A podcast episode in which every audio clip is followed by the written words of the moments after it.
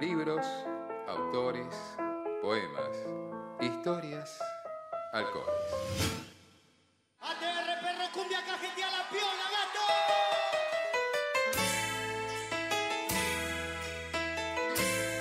Bebido y leído. Por Patricia González López. El maridaje perfecto en mala en mala.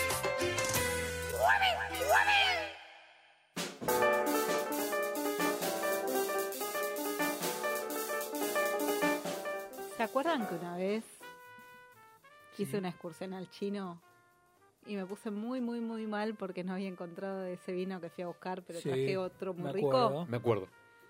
Lo encontré, no en el chino, lo que hice una compra por mayor, por las El dudas. Mercado Libre. Sí, sí, en, en alguno de estos amigos que nos traen vinos ricos.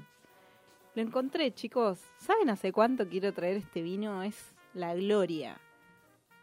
Eh, es un vino Se ve lindo. rosado, no sé si ya lo probaron, rosado, de Merlot, Sí. de una bodega patagónica. También sos Merlot. de Merlot. Yo soy de de, sí, claro, yo soy de Merlo y este es Merlot. Que estéticamente es bastante, bast- hay ciertas diferencias. ¿no? Blash. Hola, mierda. Blash. Blash. El rosado de Merlot de Humberto Canale.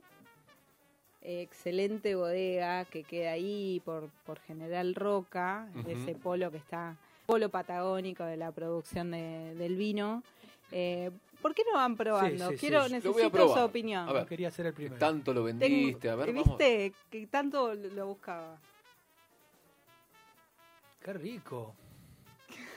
es tremendo. ¿Te sentís obligado a decir Sí. eso? No, no, no. Me siento Ah. obligado a que eh, si te distraes te lo tomás en cinco minutos. Me gusta mucho. Me gusta mucho el vino rosado a mí. ¿Sí? Y esto bueno, está buenísimo. justamente, mira, estuve viendo varias cosas.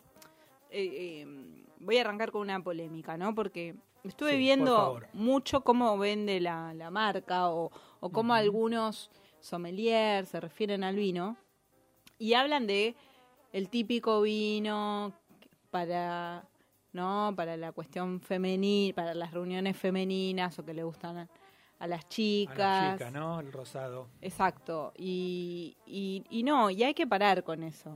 O sea, no es un vino para chicas, es un, vi- un vino que les puede gustar a todo el mundo. Y me da la sensación de que ya está eh, acabado ese debate que la bebida alcohólica dulce es para chicas. Nos gusta igual. Este es un rosado exquisito, Muy.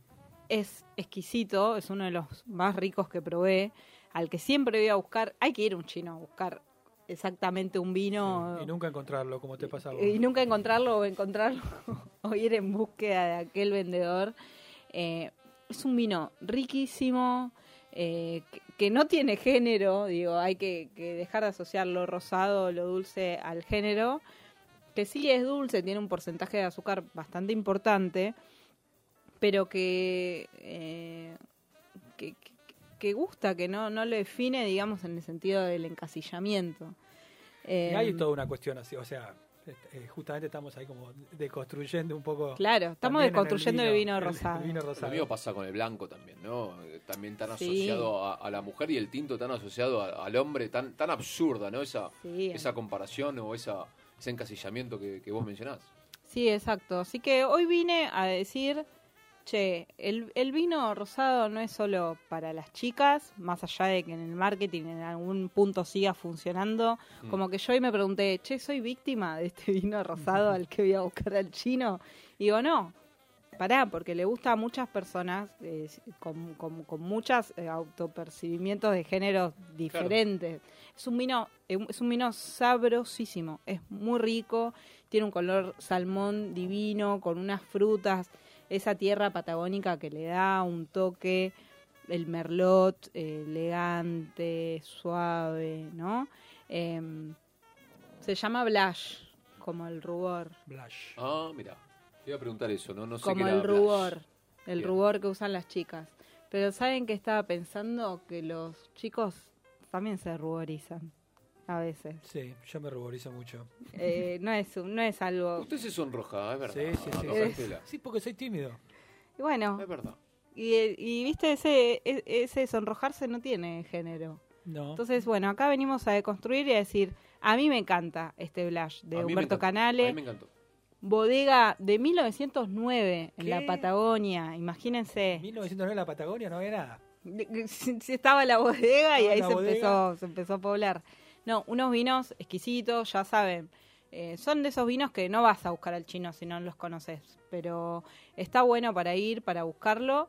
Y está bueno también para pensar un- es- ese disparador de, de, che, ¿qué consumos están eh, asentados que no- nos gustan a las mujeres, nos gustan, le gustan a los pibes?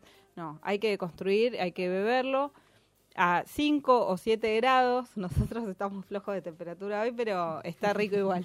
Sí, sí, lo veo muy veraniego. Sí, ¿no? es veraniego. Lo tomás solo y no pasa nada. Lo podés acompañar con, con alguna pasta, mariscos. Te agarras un pedo con esto porque Sí, No te te, das lo- cuenta. te lo tomás como Es si como un. Coca-Cola. Un jugo de cipoletti. Pero es, perfu- es perfumado y es y, y es, es rico, es una linda experiencia para mí, de ver, de oler, de, oler. de sentir y, y beberlo también, no te hace ningún daño. Muy bien, Pato. ¿Cuánto el precio? Eh, está a 200... Siete mil pesos. No. no, no, entre 200 y 300 pesos más o menos. accesible. Baratísimo, baratísimo. Sí, sí, está muy bien. Buen regalo para Escúchame. un, un día del padre, un día de la sí, madre. sí. ¿no? No, no, me esperaba tranquilamente. Yo también, pensé que estábamos hablando de... No, no, no, no, no. Es, es, es un vino 700. súper accesible. Lo mismo, vaya a su- al, al chino más distraído que tenga cerca Chino de amigo. casa, el chino amigo. De Río Negro, eh, rosado de Merlot. En general, eh, los rosados que, que, que vamos probando son los de Malbec, en general. A veces hay combinaciones de Malbec Cabernet. Pero este es delicado. Me gusta el color, me gusta verlo. Me gusta encontrarlo en la góndola del chino. Y bueno, eh, les quería develar el misterio de, de ese vino que no había encontrado aquella vez. Bueno, Buenísimo. muchas gracias, me, me encantó. Superó las expectativas de. Y, y agendado. Del rosado, Del ¿viste? rosado. El rosé. Ah, mira. y del, cómo te y agarré. del, y del, del vino incunable que estabas buscando, digamos. No, No, no, Porque sí. ahora estábamos todos diciendo, bueno, a ver cómo, qué tal era el A vino. ver ese a ver, vino que tanto muy, bien, muy bien, muy bien. No, porque no, siempre es siempre a la altura de, de, de- de todo, de. Y, y pronto podemos eh, probar eh, que los otros, las otras cepas. Así que bueno, este, este vino es el rosado de Merlot, de Humberto Canale, eh, aquella bodega que se fundó en 1909 en la Patagonia Argentina y cerca de Río Negro. Hola, soy Marcos Gras, el editor de Santos Loco Poesía, y voy a hablar del libro de Martina Cruz, Manos como Nubes, que editamos eh, en julio de este año. Eh, Manos como Nubes es un libro que habla del dolor, habla de la enfermedad, de sobreponerse a una enfermedad, pero no se regodea en la tristeza ni en el dolor, sino que eh, al contrario, se sumerge en eso que pasó y trata de buscar eh, respuestas, trata de entender la transformación a la que uno es llevado en el proceso de una enfermedad eh, grave. No voy a spoilear cuál es la enfermedad porque quiero que lean el poemario, pero el recorrido es ese. Después vamos a encontrar a lo largo de- del poemario eh, que habla también sobre esa misma enfermedad padecida por un familiar. Eh, es un libro ágil, por momentos muy duro, pero que nos enseña o trata de enseñarnos que somos las cicatrices que cargamos. Está muy, fuerte, está muy fuerte la presencia de la corporalidad, de la cicatriz, de, la pérdida y de, del dolor eh, como transformación. Bueno, espero que, que les guste este comentario y que compren el libro. Gracias a la radio por invitarnos. Estábamos escuchando a Marcos Gras, el editor de Santos Locos, la editorial de... Espero que compren el libro. digamos. Sí, sí, sí. eh, El empresario de adentro Está le bien, salió, está al perfecto. poeta. Bueno, ¿viste? Escúchame, si, si uno nos pide que lo compren. Te mandó la gentileza de hacer todo el comentario. No, no, pero. Perfecto. Escúchame. Yo ya lo compré. Yo lo compré antes de Y, que me y dejó el la- link, el link de, de- de Mercado Libre. Para Lo, podemos poner, lo podemos podemos poner. poner en, el, en, el- en Instagram. Bueno, Bueno, ya escucharon eh, a Marcos Gras, el editor de este libro, Manos como nubes, de Martina Cruz, una autora eh, que nació en el año 1997. Ay, la puta. Yo iba a segundo grado, chicos. Oh, no, un poco más, me parece. Pero ya ni puedo hacer cuenta. Sí, yo iba al tercer año de la secundaria.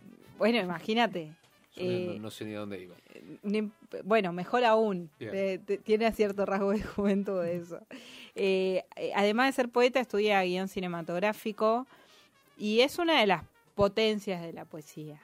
¿Cómo se Eh, llama de vuelta, perdón? Martina Cruz. Martina Cruz. Perfecto. El libro Manos como nubes. Hay un poema que habla mm, de que hacía tai chi o cuando le enseñaban tai chi y una de las indicaciones era mover las manos como nubes y te linda- entendés linda imagen. perfectamente la imagen.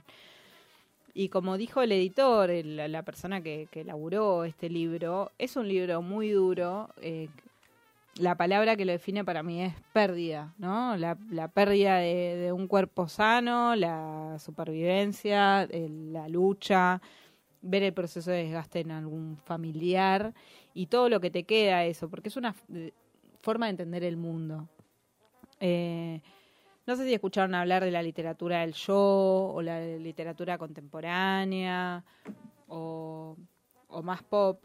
eh, pero al leer el libro de, de Martina Cruz yo pensé en algo que dijo un escritor, que ahora no me acuerdo, si me acuerdo lo digo en el medio, que decía que la poesía es un género solidario.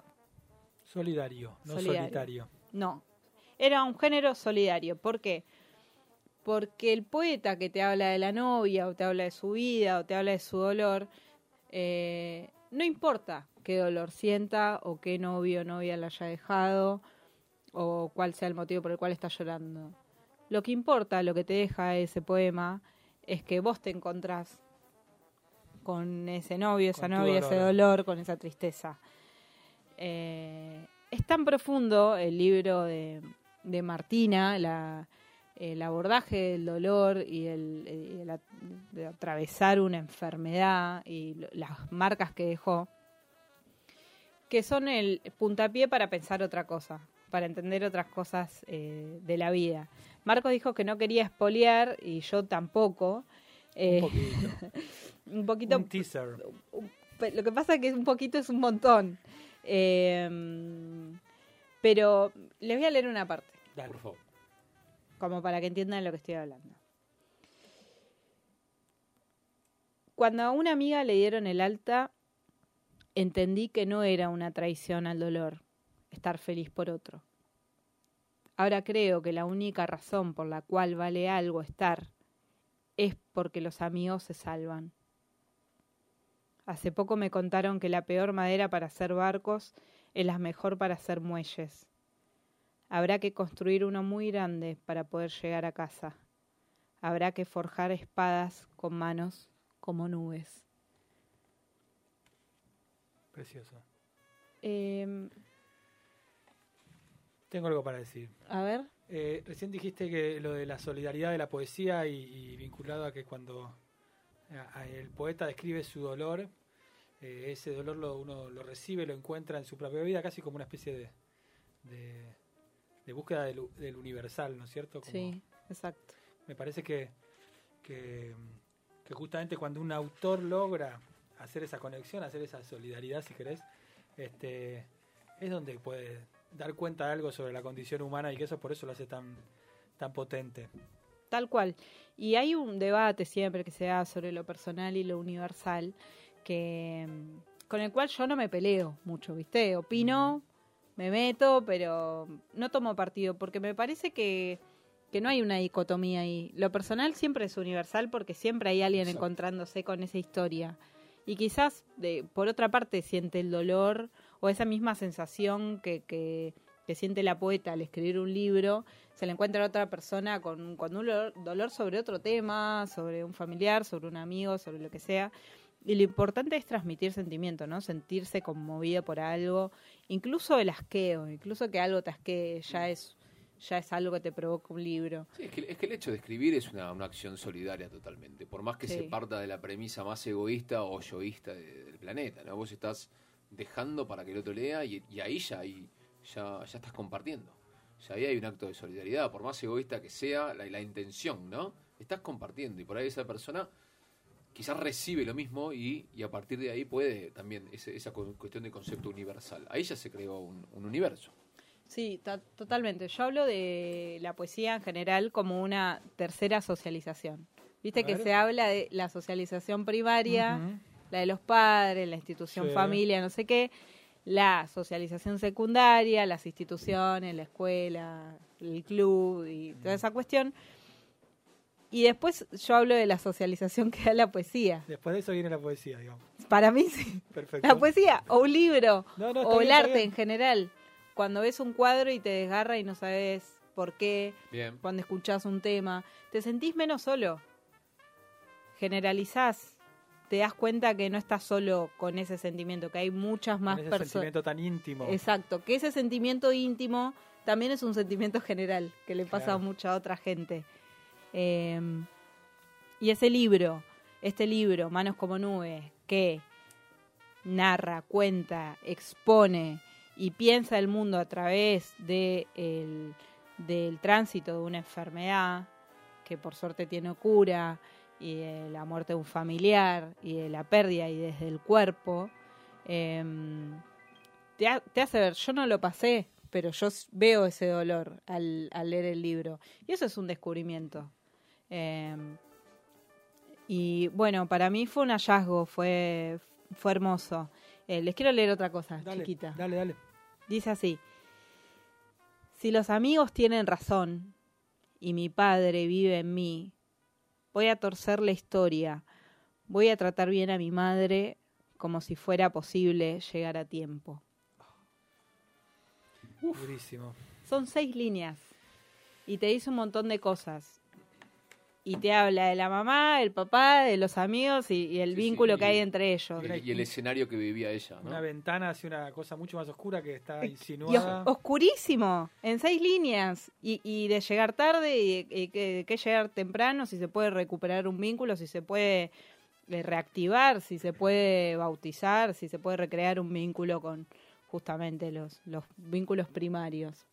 Mira, Pato, a mí me, a mí me gusta mucho la poesía llena de palabras, que genera un clima, un ritmo, una música, que de golpe estás adentro del poema, pero también me encanta cuando traes algunos que son como cirujanos, como que con, con tres o cuatro herramientas te abren eh, a corazón abierto, digamos.